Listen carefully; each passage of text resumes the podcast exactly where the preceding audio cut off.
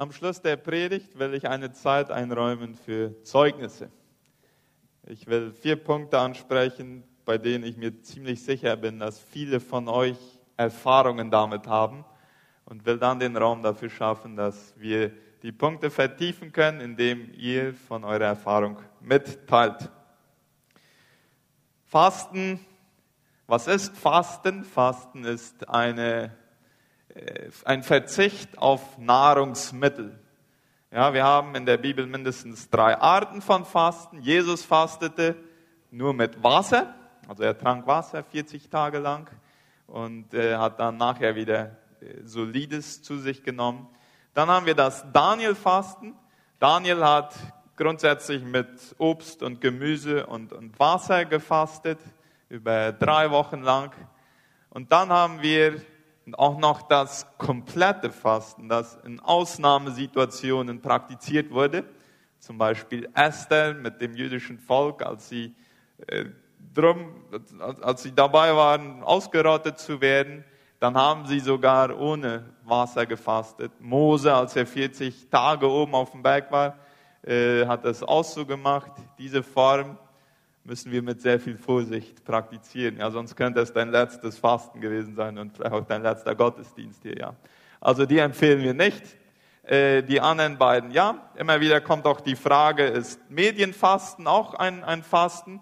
Ich glaube, es ist eine sehr äh, sinnvolle Praxis, aber es ist kein biblisches Fasten. Ja, also das, damals gab es ja noch nicht die Medien, aber das hatte mit Nahrungsmitteln zu tun, wenn wir in der Bibel von von Fasten lesen.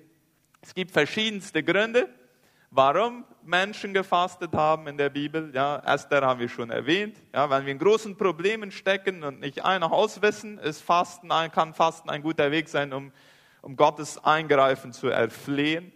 Dann haben wir den Nehemia zum Beispiel, der fastete, als er Buße tat um die Sünde seines Volkes. Jesus fastete, um sich auf eine neue Lebensetappe vorzubereiten. Paulus und Barnabas fasteten, um Weisung vom Herrn zu erlangen. Und darauf werden wir heute mehr eingehen. So, es gibt äh, verschiedene Gründe. Was Fasten nicht ist, ist uns die Liebe Gottes und das Wohlwollen Gottes zu verdienen. Ja, das ist kein Fasten.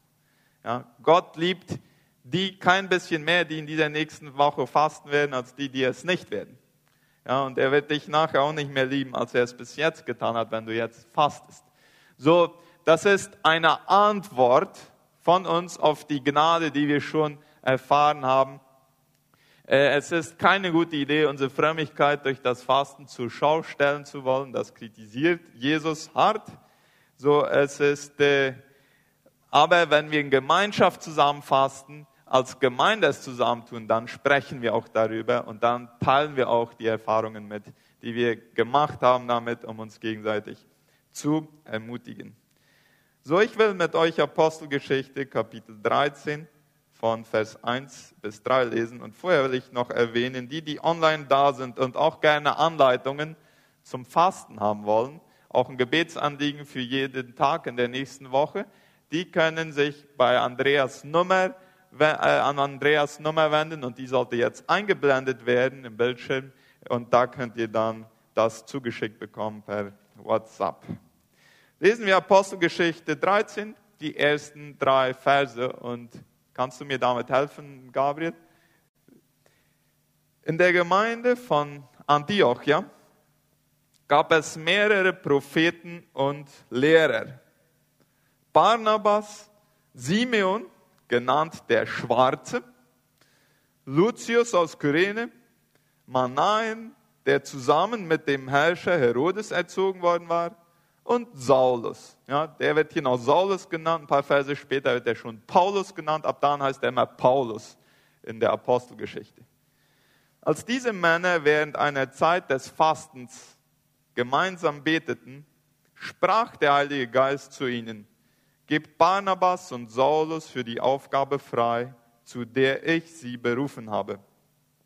Da fasteten und beteten sie weiter, legten Barnabas und Saulus die Hände auf und sandten sie zum Missionsdienst aus.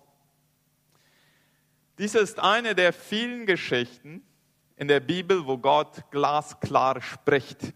Ja, der Heilige Geist gibt Anweisungen. Ja, durch die ganze Bibel. Dieses Dialog von Gott mit dem Menschen. Und die Bibel hat nie gesagt, dass der Heilige Geist aufhören wird zu sprechen, dass Gott aufhören wird zu sprechen. Äh, die Frage ist vielleicht, wie kann ich das Reden des Heiligen Geistes wahrnehmen? Und ich meine hier vier Praktiken dieser fünf Männer festzustellen, die das ermöglichten, das Reden des Heiligen Geistes zu identifizieren und richtig zu interpretieren. Und die will ich mit uns hier anschauen. Und die erste Praxis ist, setz dich in, in Bewegung. Und vielleicht fragst du, wo habe ich das jetzt hier rausgenommen aus diesem Text? Ja, wir müssen uns die Frage stellen, zu welcher Art von Menschen spricht der Heilige Geist hier?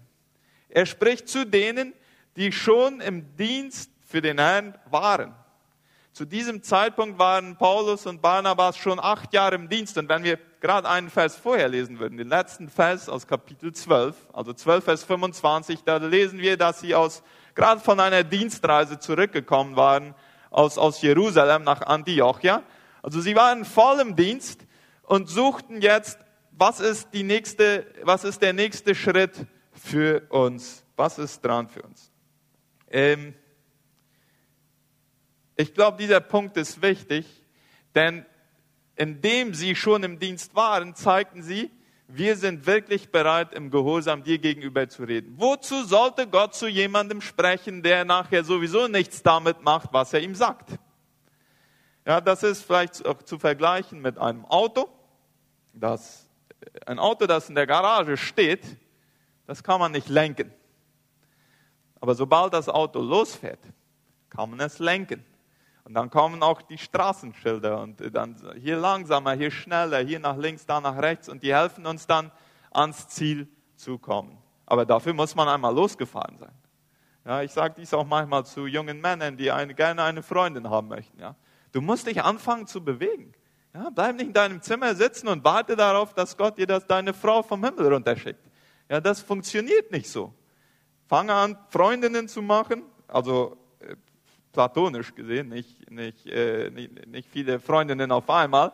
Äh, komme zum Gottesdienst und zur Jugendstunde, das ist der beste Platz, um zu fischen, aber beweg dich. Sprich mit Leuten und dann lass dich, während du dich bewegst, vom Heiligen Geist leiten. Ja, und Hinweise geben und, und, sprich, äh, und, und so weiter. Äh, wenn wir unsere Gaben und unsere Berufung erkennen wollen, dann tun wir gut daran, auszuprobieren und uns in verschiedene Dienste reinzulassen. Und indem wir uns bewegen, kann Gott bestätigen, dies ist etwas für mich oder dies ist nicht etwas für mich, aber wir müssen einmal losfahren. Die zweite Praxis, nimm dir Zeit, um Gott mit Fasten und Beten zu suchen. Interessant ist die Formulierung hier in diesem Bibeltext, sie dienten Gott mit Fasten und Beten. Das erinnerte mich an diese Witwe Hannah, ja, die, die die Weihnachtsgeschichte mal gründlich durchgelesen haben, als Jesus geboren wurde. War da eine, eine Witwe, die war sieben Jahre verheiratet gewesen, dann starb ihr Mann und ab dann widmete sie sich dem Fasten und dem Gebet und das war ihr Dienst für Gott. Ja, also das ist ein Dienst an und für sich auch äh, Zeit in, in, Fasten und Gebet zu investieren. Äh, orthodoxe Juden fasteten zweimal pro Woche damals. Und die ersten Christen, die ersten etwa 15 Jahre, waren ja alles Juden. Es kann gut sein, dass die ersten Christen diese Praxis einfach weitergeführt haben. Ja, dass sie wahrscheinlich zweimal in der Woche gefastet haben. Und auch Jesus seine Lehre über das Fasten er ging davon aus, dass seine, in, in Matthäus 6 zum Beispiel, da sagt er, wenn ihr fastet, dann beachtet dies und das. Ja, er stellt das Fasten da mit dem Beten. Er sagt, wenn ihr fastet, wenn ihr betet und wenn ihr äh, spendet, dann beachtet diese Sachen. Er stellt die drei Praktiken wie eine äh, reguläre Disziplin eines Gläubigen auf, auf dieselbe Höhe. Ja, er ging davon aus bei seiner Lehre, dass seine Hörer fasteten.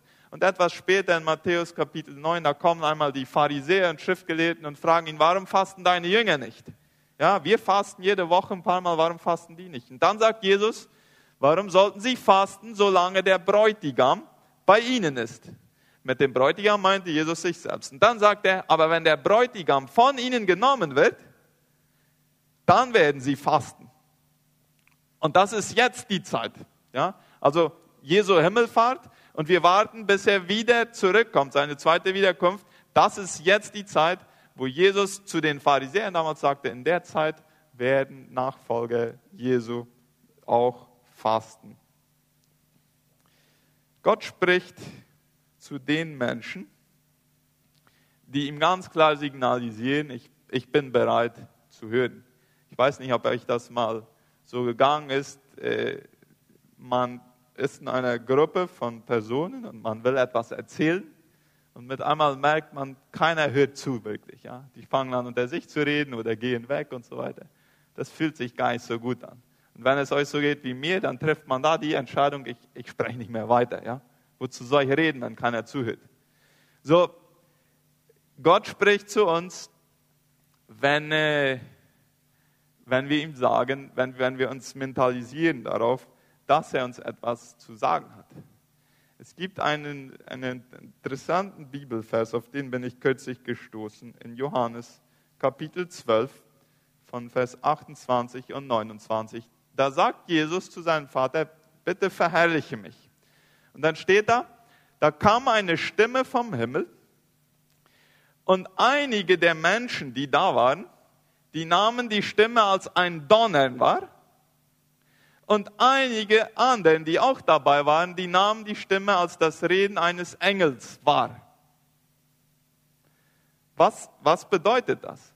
Also alle waren dabei gewesen, einige waren sensibel auf das Reden, auf diese Stimme vom Himmel und andere hatten es schlecht und einfach wie ein, ein Wetterrummel wahrgenommen.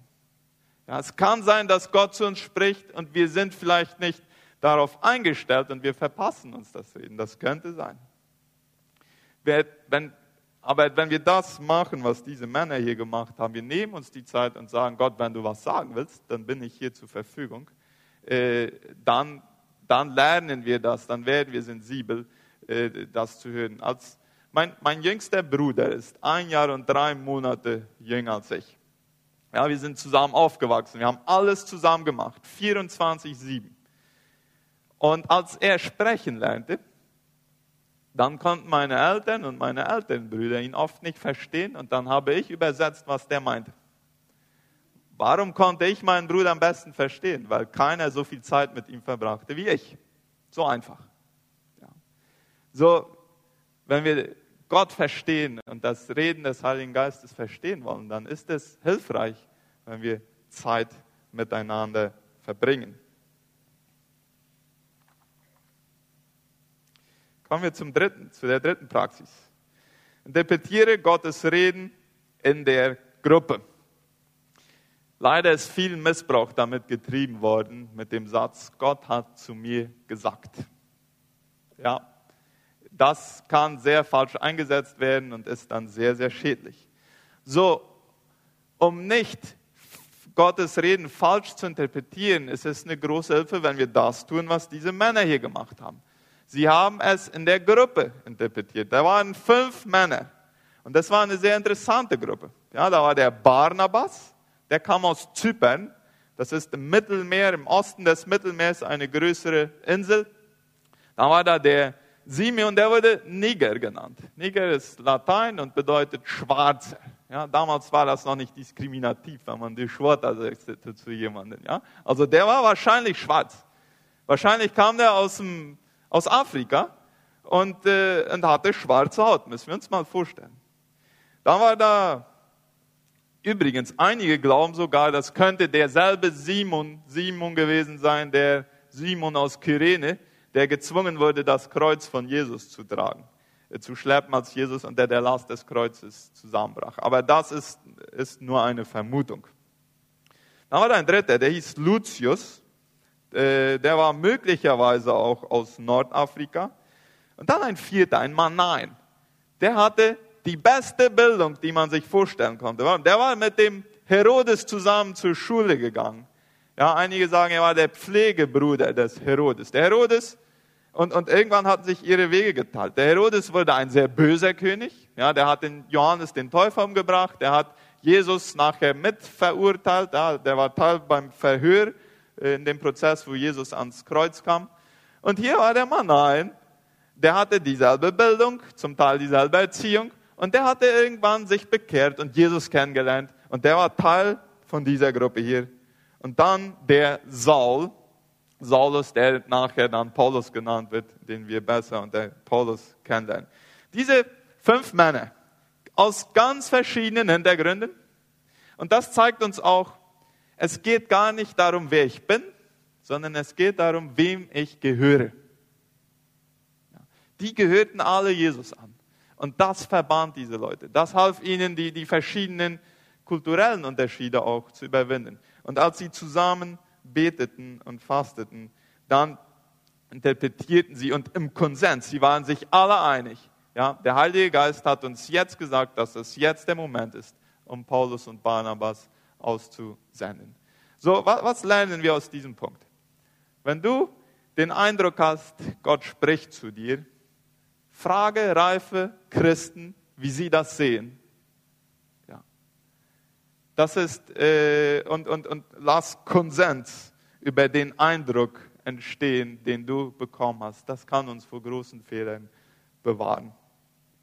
Und die vierte und letzte Praxis, und dann äh, wollen wir sehen, wo sind hier Erfahrungen in diese Richtung, die jemand mitteilen will. Prüfe mit Gottes Wort. Ja, Paulus hatte eigentlich genau das, was der Heilige Geist ihm hier sagte, schon vorher von Jesus gehört, als er sich bekehrte. Apostelgeschichte Kapitel 9, Vers 15, da sehen wir, dass äh, Jesus zu Paulus durch den Ananias schon sagte, ich habe dich berufen, um meinen Namen vor die Nation zu bringen und zum Volk Israel. So, er hatte das vorher schon einmal verstanden von Gott. Jetzt, was der Heilige Geist ihm sagte, das passte 100% mit dem zusammen. Es war nur etwas spezifischer. Er sagte, jetzt ist der Moment für die nächste Etappe. So, für uns bedeutet das, Gott hat zu uns auch gesprochen durch die Bibel.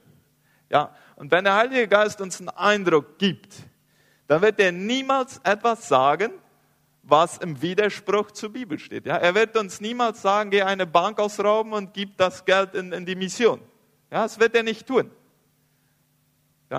Also, und wenn wir irgendwie komische Ideen haben, die nicht mit dem Wort Gottes zusammenpassen, dann können wir das schon mal ganz direkt aussortieren. Das kann nicht von Gott kommen. Als diese fünf Männer die Anweisungen bekommen hatten, dann legten sie noch einmal ein Fasten drauf, ja, weil sie standen jetzt auch vor einer neuen Etappe. So wie Jesus das vor seiner Etappe getan hatte, als er in den öffentlichen Dienst trat, haben sie dann nochmal gefastet. Das wird dann nochmal wiederholt in unserem Bibeltext. Und dann legten sie die Hände auf und, und sandten diese Männer aus in den Missionsdienst. Wenn wir diese vier Punkte als Einheit betrachten, dann will ich abschließend noch bemerken, dass es wichtig ist, sie auch als Einheit zu praktizieren. Denn es kann sein, wenn ich nur Punkt 2 nehme, also Fasten und Beten, und das ist ja der Schwerpunkt jetzt auch für die nächste Woche, dass ich so einigermaßen erfolglos sein kann. Es kann sein. Aber wenn ich bereit bin, ja, zu Gott sage, ich, ich, ich, ich, ich, will auch, ich will gehorsam sein. Was immer du sagst, was, wie, wo immer du mir hilfst, mehr Licht auf meine Situation zu kriegen, auch in dieser nächsten Woche. Ich will das, was ich meine zu verstehen, prüfen, indem ich mit anderen reifen Christen darüber spreche und auf jeden Fall mit der Bibel das prüfen. Da können wir uns überraschen lassen und sehen, was diese Woche auch beim Fasten und beim Beten auf uns zukommt. Jeder wird entscheiden, wie er fastet, wie viel er fastet. Wir werden keine zusätzlichen Versammlungen haben.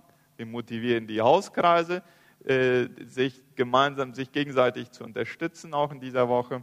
Und äh, lasst uns äh, erwartungsvoll sein, was Gott für uns persönlich, für unsere Gemeinde, für unser Land vorhat durch diese Woche. Wer will etwas mitteilen? Diese vier Punkte. Ja, fängst du mal an, Isaac, wir haben genug Zeit.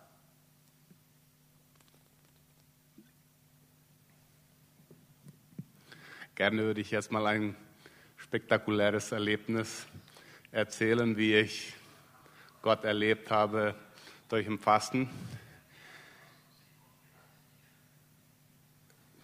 Höre ich das nur oder spricht Da, da wurde ein Bibeltext gelesen von Ah, einer Art. okay. Das war was Gutes, ja. Ah, okay. Äh, ich schaute ein bisschen meine äh, Annotationen durch und 2017, also vor genau fünf Jahren, äh, hatte ich mir aufgeschrieben, äh, mein Fasten, das ging für einen Verwandten von mir, was äh, genau das Gegenteil äh, vom christlichen Glauben lebt, also ein bewusster Teufelsanbeter. Und äh, ich war sehr optimistisch und sehr viel Vertrauen zu Gott und habe ihm gesagt, ich fange jetzt an zu fasten und höre nicht eher auf, bevor der sich nicht bekehrt hat. Ähm, irgendwann fing ich doch wieder an zu essen und äh, fünf Jahre sind vergangen seitdem. Ich äh, bin mit ihm in Verbindung, er lebt nicht in, lebt nicht in Paraguay. Äh, über den Medien bin ich mit ihm in Verbindung. Manchmal bin ich mal für ein, so ein bisschen über ein Jahr blockiert und dann lässt er mich wieder, äh, habilitiert er mich wieder, dann können wir wieder kommunizieren. Und jetzt vor, vor ein paar Wochen sah ich, und mir war es irgendwie dann gar nicht so bewusst, ob das noch, ob das könnte etwas mit meinem Fasten damals zu tun haben. Aber ich sah jetzt auf einmal, äh, im Instagram hatte er geschrieben, wie viele Wochen er jetzt ohne Alkohol war, weil der lebt, der fuhr an Alkohol und Drogen. Und jetzt war er auf einmal, schrieb er so und so viele Wochen trocken. Äh, ich schrieb ihm dann natürlich und, äh, und äh, fragte ein bisschen nach, was, was, und dann sagte ja, er würde jetzt mal sehen, das ging ja auch ohne Alkohol. Ähm, ich hoffe, dass dies, dass Gott anfängt mit ihm zu sprechen. Ich habe noch nicht von ihm gehört, dass er sich bekehrt hat, aber auf jeden Fall schon mal einen Schritt, dass er, dass er äh, auch äh, auch ohne Alkohol leben kann. Und äh, ich bete natürlich weiter für ihn, äh, auch wenn ich nicht jetzt schon die letzten fünf Jahre nicht mehr gefastet habe. Äh, aber ich weiß, Gott kann ihn rausholen. Gott ist stärker als der Teufel.